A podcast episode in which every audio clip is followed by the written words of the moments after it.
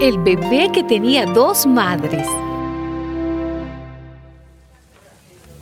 Por aquel tiempo, fueron a ver al rey dos prostitutas. Cuando estuvieron en su presencia, una de ellas dijo, Ay, Majestad, esta mujer y yo vivimos en la misma casa y yo di a luz estando ella conmigo en casa. A los tres días de que yo di a luz, también dio a luz esta mujer. Estábamos las dos solas, no había ninguna persona extraña en casa con nosotras. Solo estábamos nosotras dos.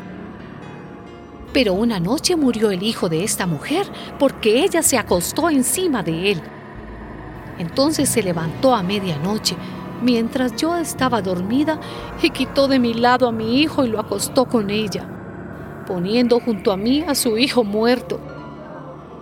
Por la mañana cuando me levanté para dar el pecho a mi hijo, vi que estaba muerto. Pero a la luz del día lo miré y me di cuenta de que aquel no era el hijo que yo había dado a luz.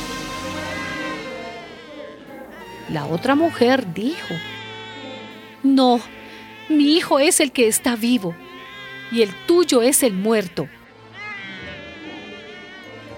Así estuvieron discutiendo delante del rey.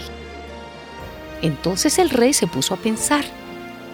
Esta dice que su hijo es el que está vivo y que el muerto es el de la otra.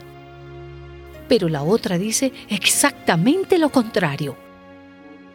Luego ordenó, tráigame una espada. Cuando le llevaron la espada al rey, ordenó, corten en dos al niño vivo y denle una mitad a cada una pero la madre del niño vivo se angustió profundamente por su hijo y suplicó al rey, Por favor, no mate su majestad al niño vivo, mejor déselo a esta mujer.